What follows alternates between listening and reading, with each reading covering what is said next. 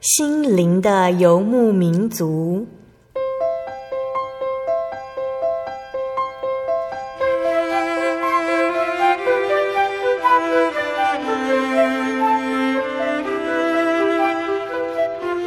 在这个谁都不管谁的后现代社会里，每个人的心灵都是游牧民族。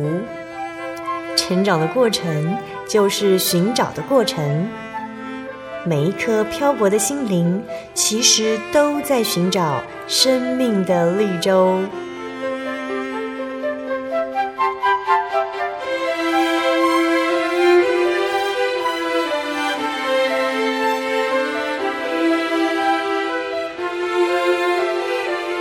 本节目由真耶稣教会台湾总会制作，欢迎收听。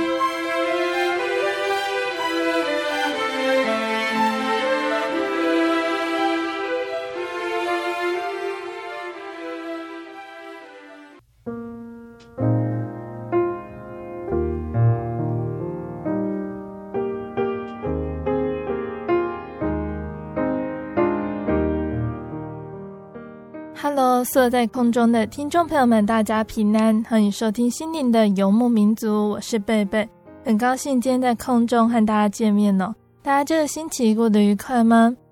在节目开始之前呢，贝贝想先和听众朋友们分享一个圣经经节，是记载在圣经的罗马书第四章十七节。罗马书四章十七节，亚伯拉罕所信的是那叫死人复活、使无变为有的神。他在主面前做我们世人的父，如经上所记：“我已经立你做多国的父。”经节里说到的是无变为有，这是什么意思呢？这句话代表，无论一件事情看起来再不可能，无论神的承诺有多大，他都有能力让它发生哦。像神，他承诺亚伯拉罕和撒拉，让已经老到无法生育的他们能够生下一个儿子。对神来说，亚伯拉罕和撒拉的年纪丝毫不是难题。神他照样给了他们一个孩子。在新约呢，耶稣也承诺他死后三天将会复活，感觉根本不可能哦。但是在耶稣里，没有事是不可能的。圣经里面呢，随处可以见到神的承诺，例如他会看到，他会领导，他会指引我们，供应我们所需的。可不可能对神来说都不是问题，神他都有办法做到。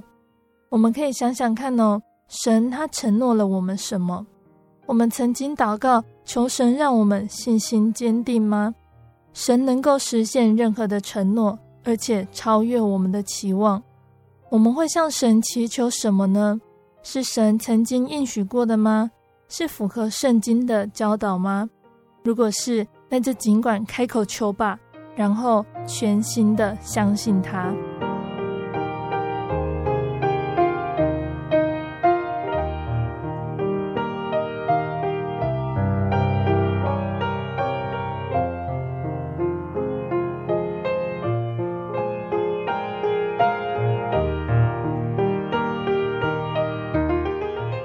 今天要播出的节目是第一千零四十八集《小人物悲喜》。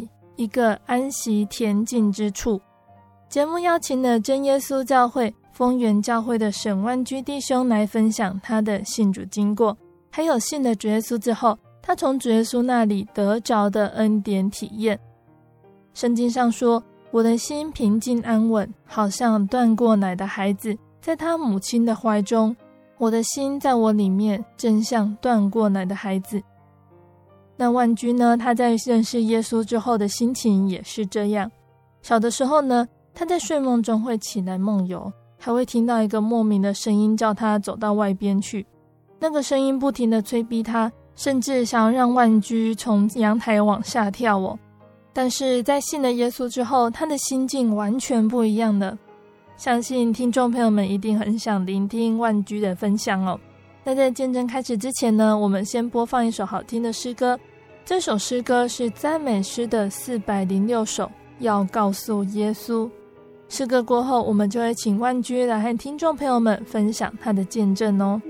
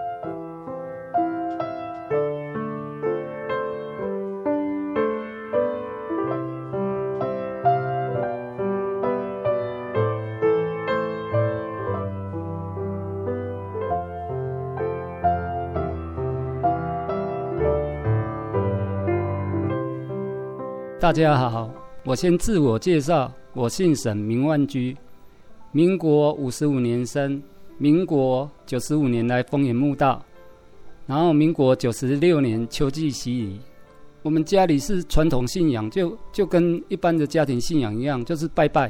我家里第一位信主是我大姐，她十八岁来信主，啊她大我十一岁。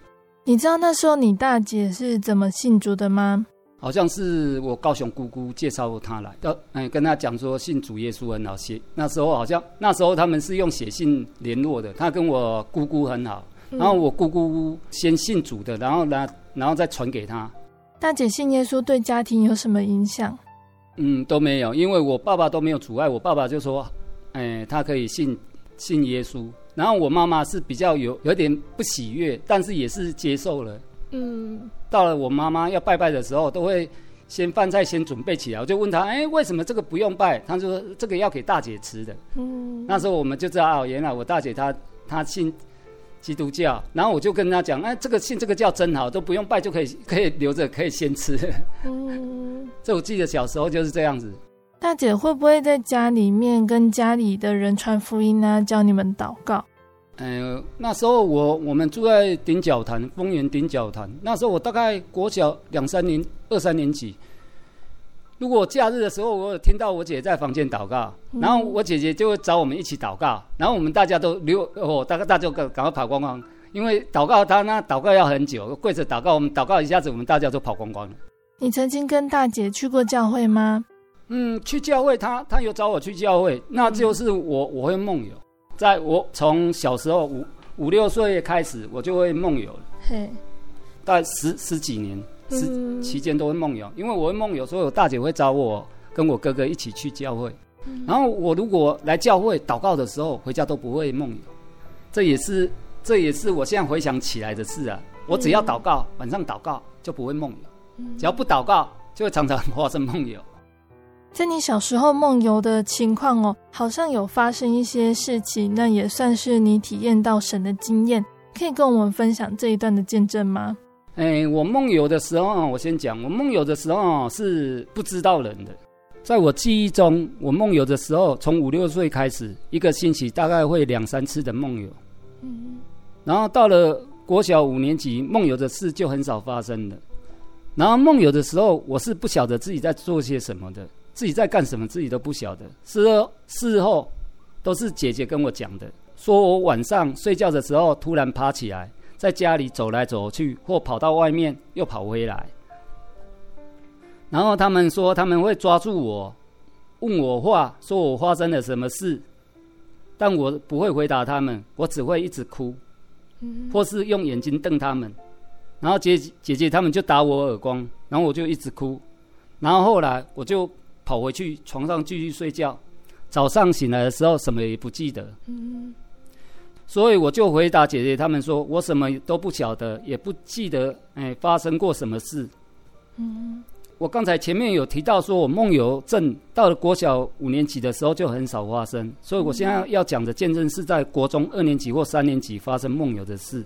嗯，从这次发生以后再也没有梦游了。嗯。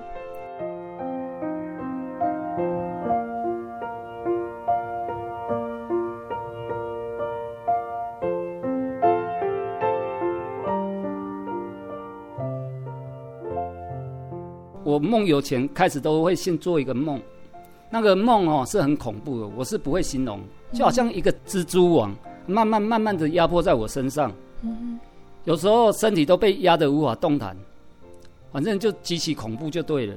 这次的梦游，我现在要讲这次的梦游发生在此，我发生时我们住在成功路大姐夫他们家中，与大姐夫他们同住，我跟哥哥是睡在三楼，我大姐和我。大姐夫他们睡在二楼，嗯，我大姐夫他们是从从小信主的，然后我大姐是十八岁时候来信主的。我这次的梦游跟他们两位有极大的关系。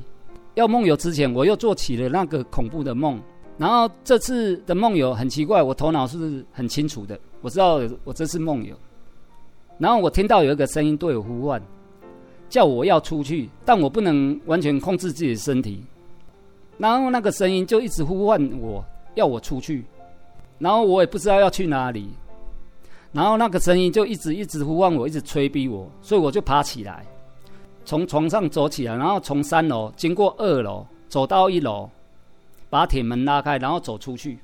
然后大概走了十公尺的十公尺远的时候，哎，我头脑突然清醒了，发觉自己怎么哎怎么会在这里呢？刹那间，那个声音好像没办法再控制我了。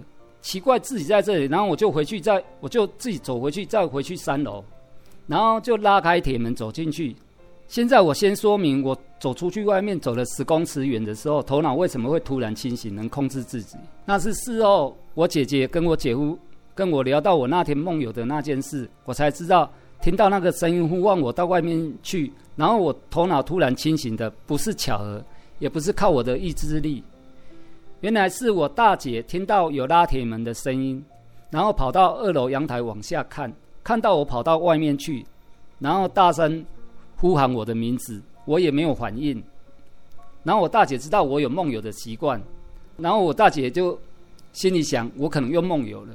我大姐就一直大声祷告：“哈利路亚，赞美主耶稣。”事后我想起来，感谢主，我能突然清醒，应该是靠主耶稣的名和大能。嗯现在我又说我那次梦游的场景，我拉开铁门要从一楼回到回到三楼，经过二楼的时候，大姐夫在楼梯口堵着我，问问我发生什么事，我要做些什么。当时我是不理会他的，我也不晓得我为什么会这样，我就是不理会他，我就直接回到三楼。到了三楼，躺到床上，那个声音又对我呼唤了，催逼着我要我出去到外面，然后我就听从。那个声音要走出去，我从三楼又走到二楼，我大姐夫在二楼，这次他挡着我，不让我走到一楼，也不让我出去，然后一直问我发生什么事。当时我是我是没有理会他的，我心想，大姐夫既然挡着我，不让我通过，我不能从一楼出去，哎，我就走回去去三楼，到了三楼，打开门走到阳台，嗯，想从阳台直接跳下去。为什么会这样？因为那个声音一直催逼我要我出去，然后大姐屋又挡着我，所以我只能从这里跳下去。我要跳的时候，突然间我又清醒了。然后我清醒的时候，我自己意识到，哎，这个跳下去可能会死哦。然后这个过程中，那个声音的呼唤和我的意志力一直在拉扯中，就好像我要跳下去，还有那个声音一直一一直在催逼我，哎，要出去，要出去，这样挣扎了一会。应该是一会，我也不晓得时间多久。我的意志力战胜了那个声音，我认为不应该从三楼跳下去，然后我就回到三楼房间。那时候大姐跟大姐夫也在三楼房间，问我发生什么事。我当时也没有回答他们的话，然后就跑回跑跑回去床上继续睡我的觉。然后大姐跟大姐夫看我也没发生什么事，也不想多问。想等到天天亮再问个明白，他们也回二楼休息了。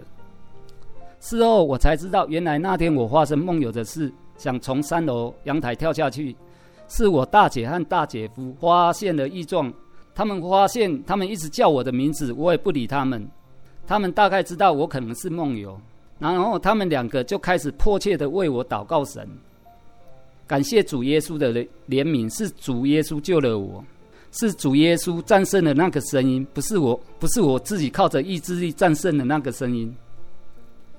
当时如果没有跟他们跟他们聊天，我还以为这是自己的意志力，然后战胜了。然后后来聊天，我才知道原来是大姐和大姐夫为我祷告的，感谢主。原来是主耶稣使我当时头脑能清醒，然后然后没没在三楼的时候阳台往下跳下去。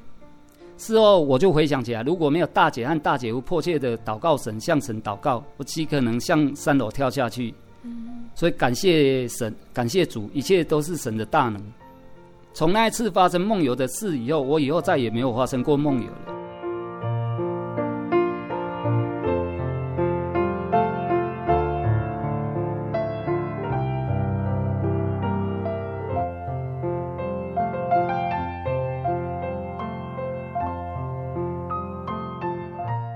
虽然小时候体验到神，但是一直到比较年长的才比较认识耶稣，会想到真耶稣教会慕道信主。可以跟我们分享后来怎么突然会想要来真耶稣教会慕道呢？因为小时候可能可能就没想这么多。嗯，我为什么会来会来荒野教会慕道？嗯，就不知道民国九十几年的时候，有一次在吃团圆饭的时候，我们家在吃团圆饭的时候，都是我们大家都是我们一家人。我大姐啊，我大姐夫，还有我那些孙子，还有我哥哥，他们都会回回家回家吃团圆饭。嗯、然后那次吃团圆饭的时候，还还没吃团圆饭，傍傍晚五六点的时候，在等候吃饭开动的时候，我跟我大姐还有我大姐的第一个第二个儿子恩宏，他们坐在客厅聊天。然后那时候因为我还没信主，我有抽烟的习惯，我就拿烟要给我侄子抽。我大姐看到，马上就制止，说他们是基督徒，不能抽烟，要有好行为。嗯，我那时候就弄一弄，我就回答说：“有那么严重吗？”然后我大姐就很郑重的说：“诉说他们不能赌博，不能抽烟，等等等等等等不好的习惯，然后等等等等要遵守什么习惯，就是要有好行为，做好人，荣耀神。”然后听大姐讲完。应该是神感动了我，我我是事后想的，我就说，哎，你们教会真的很好哦。等我玩够了或赚够了，我就去你们教会听到，信主耶稣，做基督徒。嗯。然后那时候我先插播，为什么我？因为我爸爸是九十三年，九十三年二月来墓道的。嗯。然后我爸爸只墓道两个月就洗礼了，他九十四年洗礼。嗯。然后这一段期间，因为我爸爸已经洗礼了，因为所以我爸爸常常会找我说啊，来去教会，来去教会，常常找我去教会。嗯。然后这段期间，我又觉得我的人生不知道在干些什么，因为我我我这段期间感情和金钱都出了一一些问题，所以我才、嗯、我常常在想说，人生到底是在追求什么？嗯。总觉得生活是像台语讲的“懵懵飘飘”。他心里很虚空，不知道目标是什么。然后我爸爸又一直在，厂长在邀邀请我一起到教会。然后我就我就跟他来教会慕道这样子。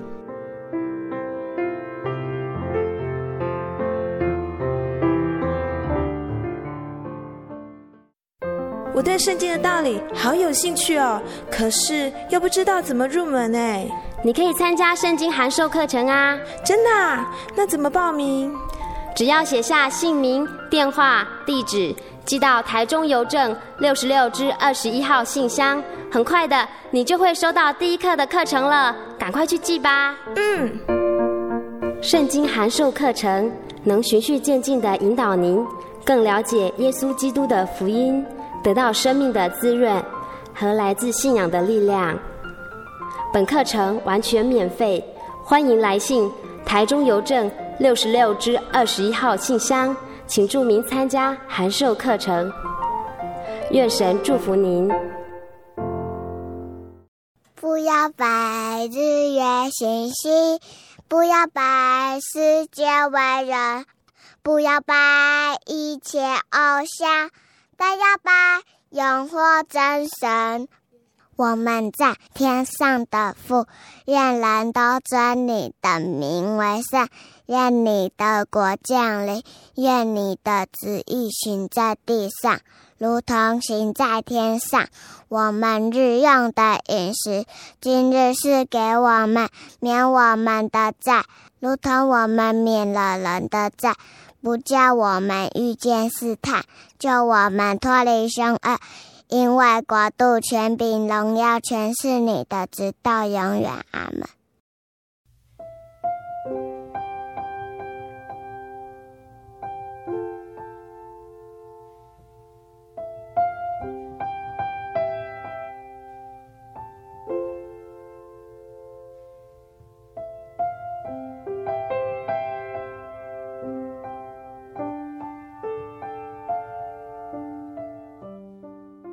亲爱的听众朋友们，欢迎回到我们的心灵的游牧民族，我是贝贝。今天播出的节目是第一千零四十八集《小人物悲喜》，一个安息恬静之处。我们邀请了真耶稣教会的沈万居弟兄来分享他的信主经过。节目的上半段，万居跟大家分享了小时候他从姐姐、姐夫那里认识耶稣的情形。虽然那个时候他还不太认识耶稣是谁，但是这个奇妙的体验让万居知道，耶稣他是大有能力的神。节目的下半段，万居要继续来跟听众朋友们分享，当他决定来到真耶稣教会之后，这份信仰还带给他什么样的恩典体验呢？欢迎听众朋友们继续收听节目哦。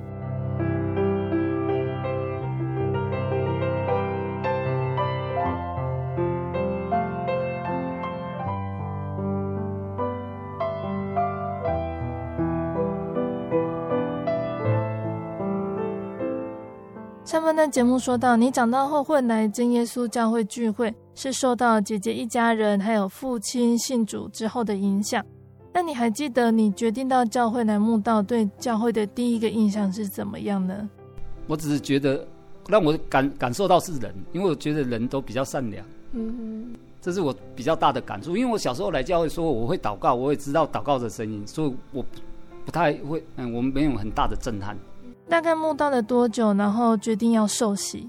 哎，我慕道一年，因为。神让我体验三次，我我感动的时候，那个祷告的时候，感动的时候，神的灵在我体内在跑，我真的感感受到神的存在，然后就觉得，既然是这么好，然后人生又是这么苦苦海，又不知道要追求什么，然后来信主又有平安又有永生，那当然一定要信主的，要不然你一定会下地狱的，所以就毅然决然赶快要来信主，有神觉得有神存在，就觉得哎就应该来信主。借有几次祷告，有圣灵的感动，让你知道这间教会有神。那可以跟我们分享你圣灵感动那个时候的感受吗？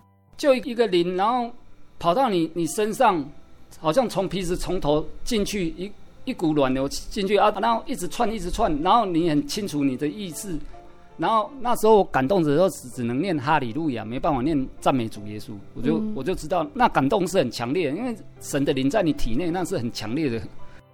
前面有提到你会来信主，也是受到父亲信主的影响。你父亲他觉得来到真耶稣教会之后，他的心情如何呢？我爸爸是九十三年二月来慕道，然后九十三年春季就洗礼了。我爸是七十岁来受洗的，来信主耶稣的。他跟我讲说，他现在八十四岁，他说他信主耶稣这段期间十几年，是他这辈子最快乐的时间，因为他他觉得。跟一些同龄团契，就好像家乐团契一样，又教会的人都很好，啊，又遇到真神，所以他觉得是人生最快乐的时间，就是来信主耶稣。他常常讲说啊，应该小时候就应该要来信主了，就不会搞成这这个现在样子。他觉得来信主耶稣是他这是最大的快乐与盼望。他那个时候会想信主的原因是什么呢？那也不是说经历什么，我爸就是。做工啊，做什么？反正就后来也是两两袖清风就对了啦。嗯，然后后来他就毅然决然，好像民国九十三年二月之后，他跟我大姐说他，他他想来信主耶稣了。嗯，应该也是神感动他，然后他就来教会了。嗯，然后他慕道两个月，他就然后他就四月的时候，他就决定受洗。然后我爸信主之后很虔诚，他每天骑脚踏车从潭子哦骑到丰原教，每天哦半骑半个钟头。然后每天早上起来都自己在家中祷告半个钟头，然后他受圣灵是在家中祷告的。你信主之后有感受到什么样的恩典体验？民国一百年的时候，我上厕所的时候发现了血便，嗯，当时我我并没有理会它。嗯哼。然后隔年四月底，一百零一年又发生血便，我就到省丰医院做检查，检查的结果，哎，我胃长了一个恶性肿瘤。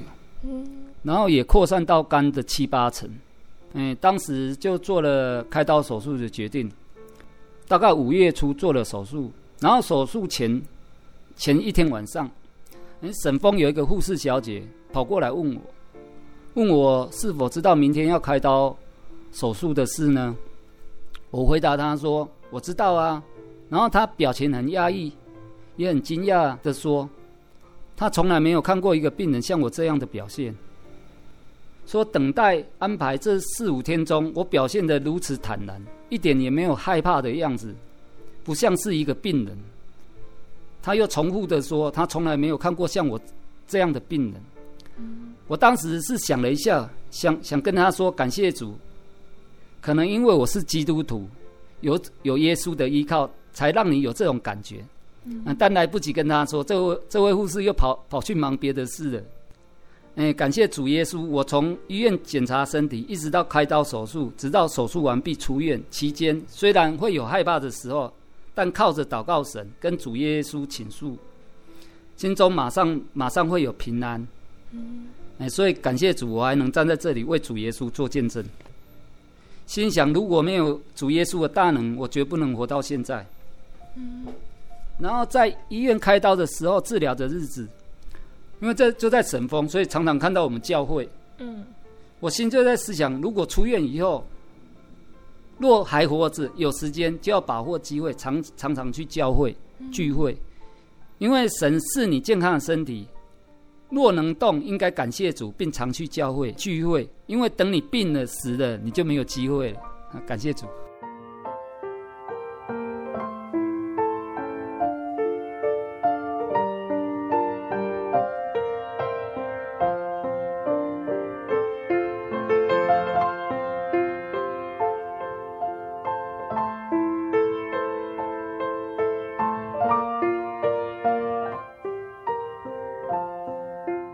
你信主后，对于身旁的家人有什么样的影响？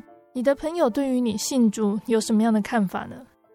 先从我大姐的大孩子恩德跟二儿子恩宏，嗯，他们因为有一些因素，不知道是家庭因素或是教会因素，他们都没有明说。嗯，他们是从他们是从小两个是从小就跟跟我姐姐从小就信主的，是跟我姐姐跟我姐夫他们一起来。就是从小就出生就是洗礼的，嗯，然后他们就不知道是社会的因素还是教会的因素还是家庭因素，他们没有明讲。然后他他他们两个都跟我讲过说，阿姑啊，我现在会来教会就是是因为你的关系，嗯，因为看到你的改变，连你都来信主耶稣了，然后他们所以他们才常常常常去教会，因为我常常会鞭策他们叫他们去教会，因为我知道他们没有。因为我我知道他们信心软，我现在刚好信心软，所以我常常鼓励他们。然后他们就跟我讲，我现在有来教会都是因为你的。嗯。所以感谢主，我我们一个人如果一个人神让我们改变，也可以，这要怎么讲？就是说一切都感谢主耶稣。嗯，那你的朋友嘞？哦，我一些朋友都感感觉到很讶异，我我为什么会我来信主？哎，我为什么会来信主耶稣？然后我生活为什么做？做了很大的改变。嗯，我还没来信主耶稣之前，我我以前好像我好像有中间二十几年都没有工作的。然后我朋友就很讶异说：“哎，我现在为什么连这个朝八晚五的工作我也做得下去？然后钱又不多，两万多块我也做得下去？他们觉得实在太奇怪了。”嗯，然后我有些朋友跟我讲说：“哎，如果哎我工作可以做满一个月或两个月，他们也要跟我来教会。”后来有了，感谢主有来一两次啊，但后来又没来了。感谢主耶稣，很高兴聆听到万居的见证分享。那最后有没有什么话想和听众朋友们分享呢？哦，我觉得大家应该给自己一个机会，给神的机会。如，呃，因为这是我的感受啊，来来信主耶稣才有平安，才有喜乐，嗯、才有永生。嗯，像像还没来信主耶稣。之前我都会蛮害怕的，像遇遇到一些事情，因为外面挫折太多了，嗯，他没有可依靠的。然后你来信主耶稣以后，你什么事情都可以依靠主跟神讲，然后你心中就会变有平安，因为神是你的依靠，你只要相信神。所以希望大家给自己一个机会来教会，然后信仰是靠体验。我再怎么说你们也不明了，所以就你自己给自己一个机会来教会体验，你看看神的大能。神爱世人，一定一定也爱你的。我家里人都比较开放式，我我爸我妈他们教育都比较开放式，说有个人自由，也不会说强迫什么。所以大姐找我全家，像找我哥哥姐姐他们，我们大家是好像好像都好像没什么意愿。因为我大姐是十八岁来信主的，然后你看距离我爸爸来信主，看我爸七十二岁，大概三十年。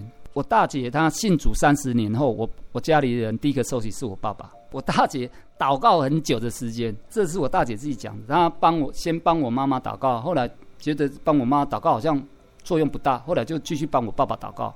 然后祷告了，不晓得祷告多久，只我只知道经过了大概我姐自从我大姐受洗到到我爸大概三十年，所以我很喜欢一一段经节，就是《使徒行传》十六章三十一节，他们说：“当信主耶稣，你和你一家都必得救。”嗯，你看我大姐信主三年十年后，我家里第一个人信主就是我爸三十年，嗯，然后再陆陆续续我还有我二姐，然后我又喜欢诗篇九十一篇第五节。你必不怕黑夜的惊惊骇，或是白日飞的箭。第六节，也不怕黑夜行的瘟疫，或是午间灭人的毒病。第七节，虽有千人扑倒在你旁边，万人扑倒在你右边，这灾却不得临近你。我很喜欢这这段经节，就是依靠主耶稣，什么都不用怕，什么都不用怕，什么灾都不会临到你。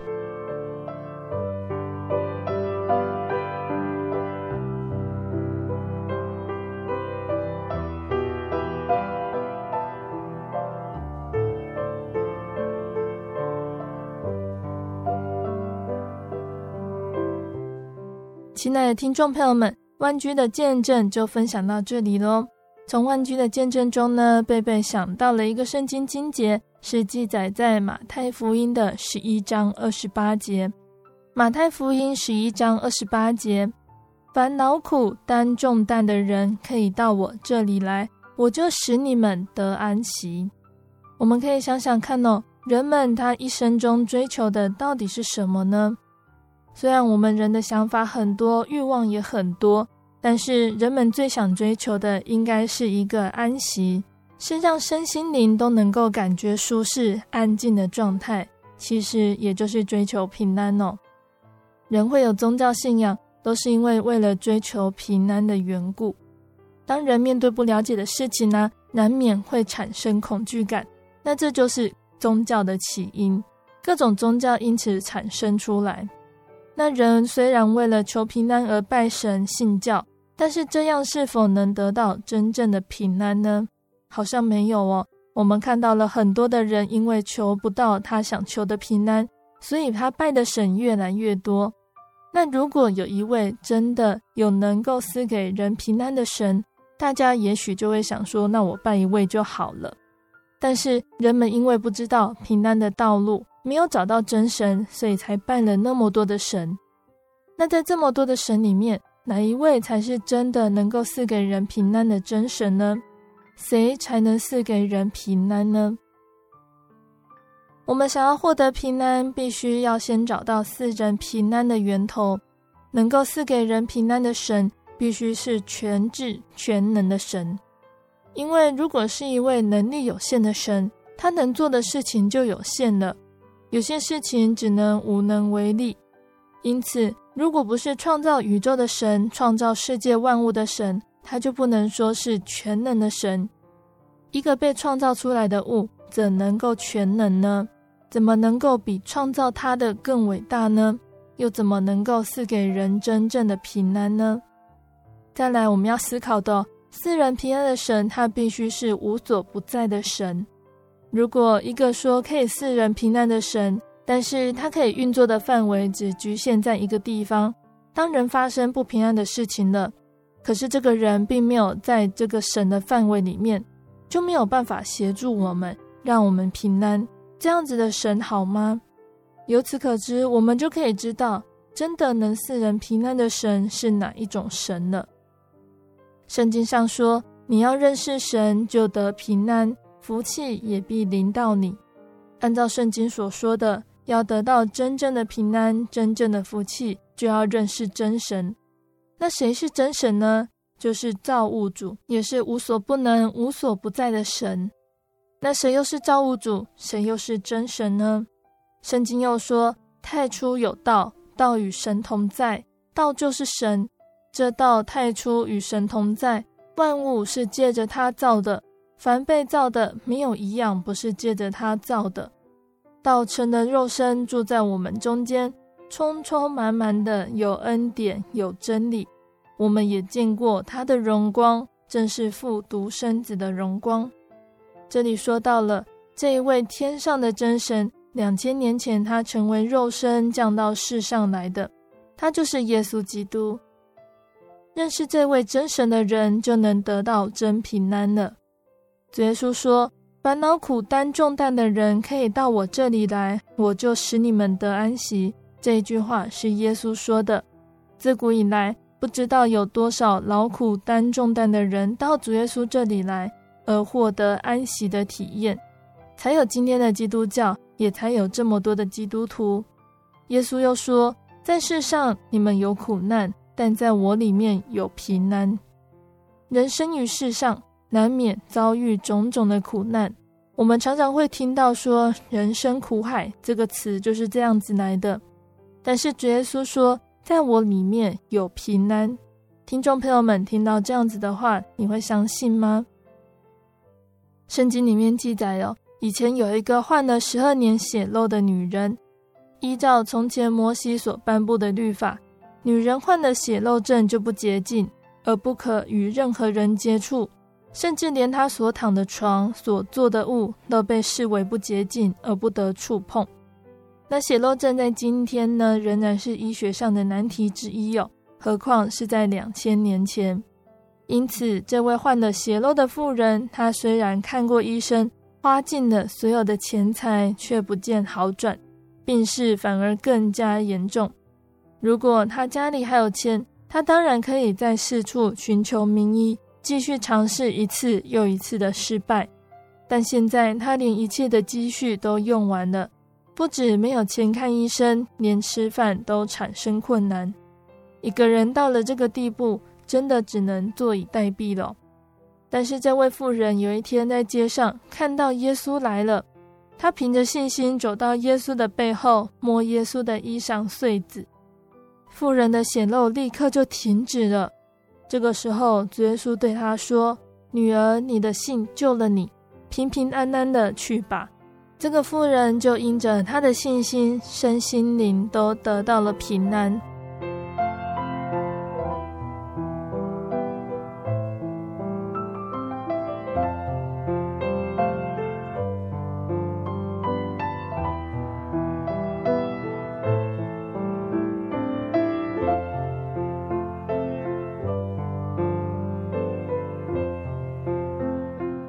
说到了，耶稣让患血漏的妇人身心灵都得到了平安。人生有许多的苦难，至少每个人都会经历生老病死。生而老，老而死是必经的过程，没有人能够免除。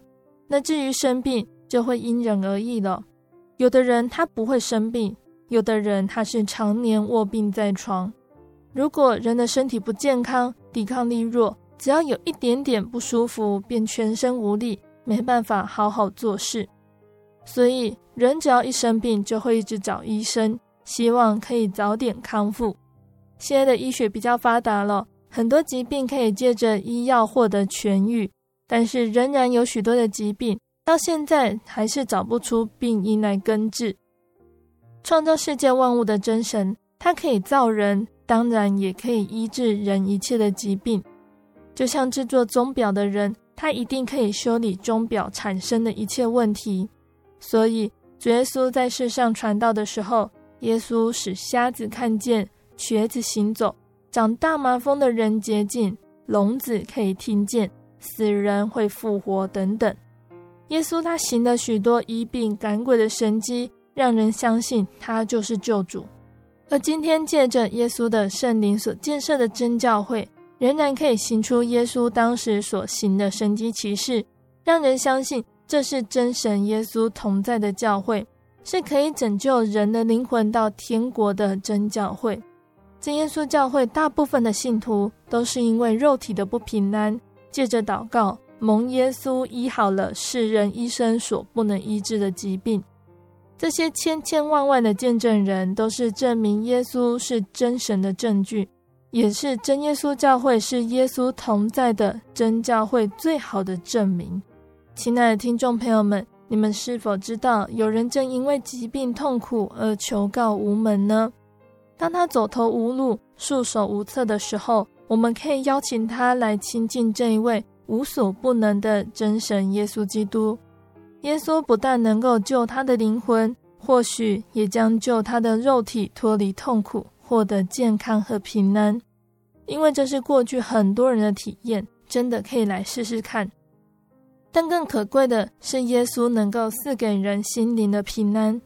信耶稣的人当然也要求肉体的平安，但是他们更盼望获得心灵的平安。一个有信心、有盼望的基督徒，虽然卧病在床，都因为他有所倚靠而心灵能够平安。就像今天我们聆听到万居的见证一样，甚至因为在病床上有着安静仰望神的时间而满心感谢。信耶稣的人会想起，假使。我不是病在床上，哪里会有这样安详的心来思念天上的事，还有真神的厚恩呢？那这就是基督徒在不幸中仍然能够因祸得福的例子。所谓塞翁失马焉知非福，就是因为人能凡事向好的一面去思想的缘故。怀抱有这种人生观的人是何等的幸福呢？因为灾难在他看来，他不认为是祸，是福。有这种心情的人，哪里会觉得心灵不平安呢？能够赐人这种心灵平安的，非真神莫属。耶稣除了医治人的心灵，也能够救人脱离患难。圣经记载，耶和华的使者在敬畏他的人四围安营，搭救他们。还有说到，神是我们的避难所，是我们的力量，是我们在患难中随时的帮助。基督徒知道有神的使者在他们的四周保护他们，所以他们的心中始终是平安的。即使遇到患难，他们也能够明白凡事都有真神的美意，而不会怨天尤人，反倒会升起感谢的心。即使面对死，仍然能够泰然自若，甚至发出感谢赞美的声音来，因为他们知道我。耶稣已经在天上为他们预备了许多住处，他们相信耶稣所应许的话，在约翰福音第十四章一到三节说：“你们心里不要忧愁，你们信神也当信我，在我父的家里有许多住处，若是没有，我早就告诉你们了。我去原是为你们预备地方去，我若去为你们预备了地方。”就必再来接你们到我那里去，我在那里，叫你们也在那里。耶稣有一个门徒叫做彼得，因为传讲耶稣的救恩而被抓去监牢哦。彼得的同伴雅各因为传讲福音被杀了。彼得在即将被提出来审问的前一天晚上，圣经记载，彼得被两条锁链锁着，睡在两个兵丁当中。我们可以看到彼得他是何等的安详呢？如果不是真神赐彼得真平安，他的态度会是这样子吗？还有耶稣的门徒保罗和西拉，他们两个人同样因为传福音被抓去关在监牢里，但是保罗和希拉他们不但态度安然，还能够祷告、唱诗、赞美神，这是何等安然喜乐的心境呢？普通的人在监牢里能够有这样的心情吗？相信是不可能的。这是真神赐给保罗、希拉有真平安、真盼望的关系。他们知道为义受逼迫的人有福了，因为天国是他们的，应当欢喜快乐，因为他们在天上的赏赐是大的。一个真信徒知道真神是他们的依靠，就无所畏惧。就像圣经上说的。我倚靠神，必不惧怕。人能把我怎样呢？听众朋友们，你愿意拥有这样子的平安吗？除了找到真神，并且以倚靠真神的人之外，这种真平安到哪里恐怕都得不到。除了找到真神，并且依靠真神之外，这种真平安恐怕到哪里都得不到。耶稣除了可以让人身心灵都得到平安。可以拯救人离开罪恶，还可以使死人复活，也就是让人有天国的盼望。耶稣在世上传福音的时候呢，曾经叫死了四天的门徒拉撒路复活，也曾经使寡妇的儿子以及管会堂的埃鲁的女儿复活。那都可以从圣经的四福音书里面看到哦。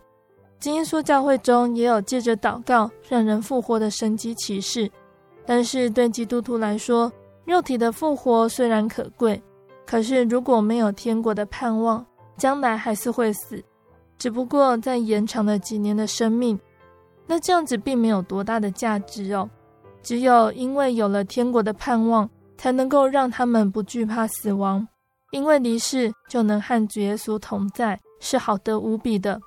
我们知道血肉之体不能承受神的国，会朽坏的东西不能承受不朽坏的。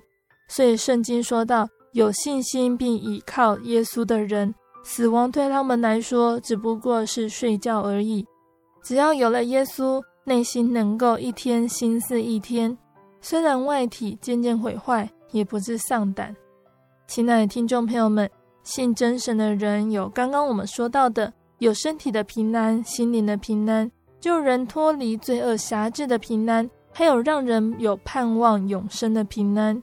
那这些平安呢，是在有权势的世人也不能给我们的，是遍寻世界有求不到的平安，只有有认识真神、依靠耶稣的人才能够得到。就像耶稣在约翰福音十四章二十七节里说到的：“我留下平安给你们，我将我的平安赐给你们。我所赐的，不像世人所赐的。你们不要忧愁，不要胆怯。”亲爱的听众朋友们，你愿意在世上过着平安的日子吗？愿意即使身在患难中，面对死亡的时候，也能够保持心灵恬静的平安吗？如果愿意哦，欢迎来到真耶稣教会，认识耶稣，信靠耶稣，享受这种在真神里面的平安与快乐。那最后，贝贝要再来跟听众朋友们分享一首诗歌。那首诗歌是亲近，更亲近。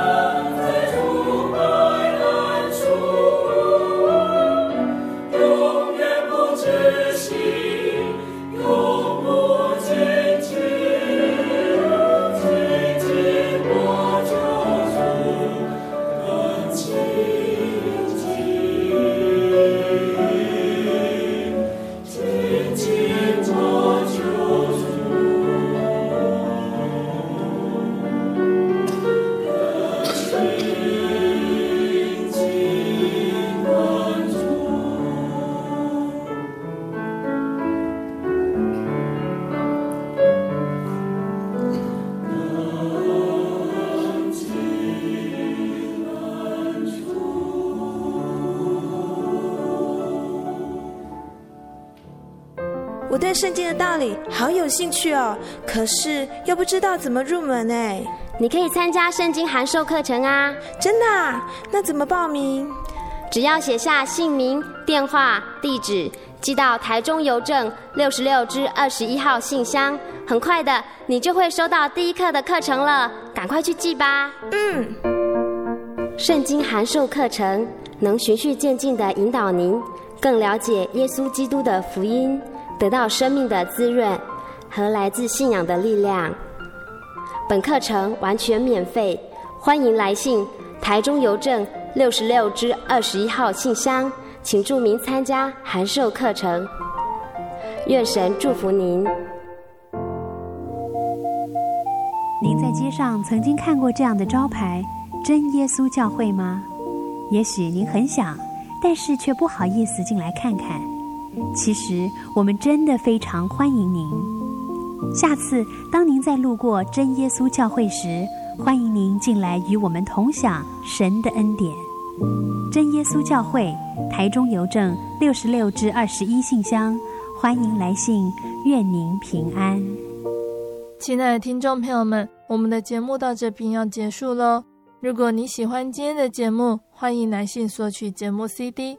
如果你想要更了解真耶稣教会和圣经道理，欢迎来信索取圣经函授课程，来信都请寄到台中邮政六十六至二十一号信箱，台中邮政六十六至二十一号信箱，或是传真零四二二四三六九六八零四二二四三六九六八。谢谢你收听今天的节目，我是贝贝，我们下个星期再见喽。我的心是一只鸟飞行